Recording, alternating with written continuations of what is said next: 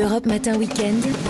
Léna Egmonier. Pour vous faire voyager également dans nos belles régions tout l'été grâce à nos correspondants.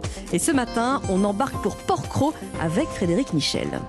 Et du port d'hier, il faut une heure de bateau environ pour se rendre sur Port-Cros. Là, on vient de laisser derrière nous la presqu'île de Gien, on longe Porquerolles et on voit devant nous une île plus petite, c'est Port-Cros, notre destination.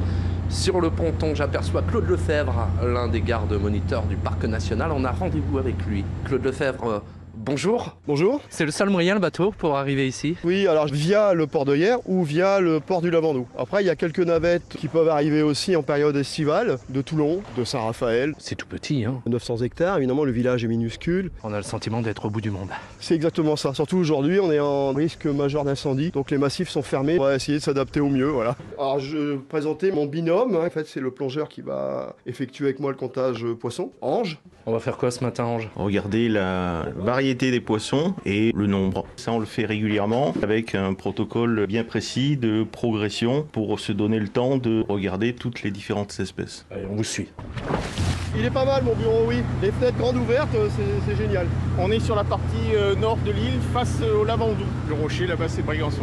On a des espèces ciblées, euh, notamment la sope, le denti, la dorade, le rouget, murène, enfin j'en passe et bien d'autres, Pourquoi ce recensement est important parce qu'il permet de mettre en évidence l'effet réserve.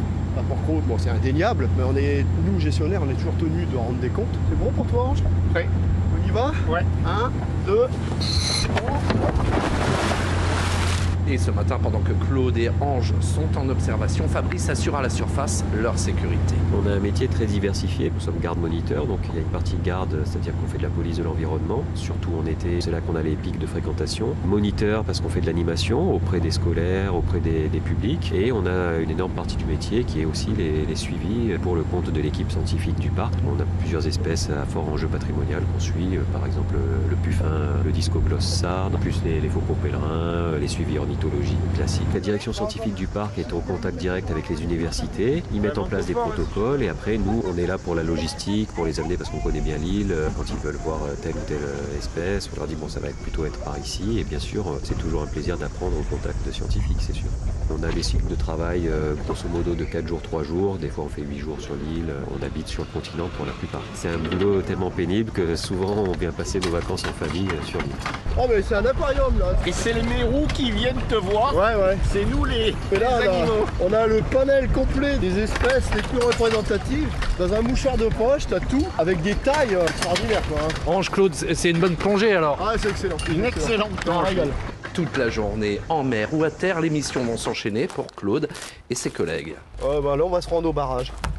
Là, on voit, on est vraiment dans une forêt méditerranéenne. hein. Oui, bah là, on a tout l'échantillonnage. On a même du chat-liège ici, pain d'Alep, bien sûr, chêne vert, euh, arbousier. On n'intervient pas du tout dans ce milieu forestier, ce qui fait qu'elle est très dense, hein, quasiment impénétrable par endroits. On laisse les chablis au sol, donc les arbres morts. Là, il y a pareil, il y a un intérêt écologique. hein, on laisse les insectes faire leur ouvrage. Donc ça, c'est un mode de gestion assez particulier au parc national de Porto.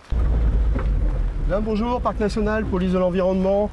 Euh, vous n'avez pas vu que les massifs étaient fermés On a vu, mais comme on était parti sur la route pour se baigner à la plage du Sud, puis on a voulu s'arrêter pour manger tranquille. On est en risque majeur d'incendie. Il y a un feu de forêt qui démarre. Vous êtes euh, grillé. hein.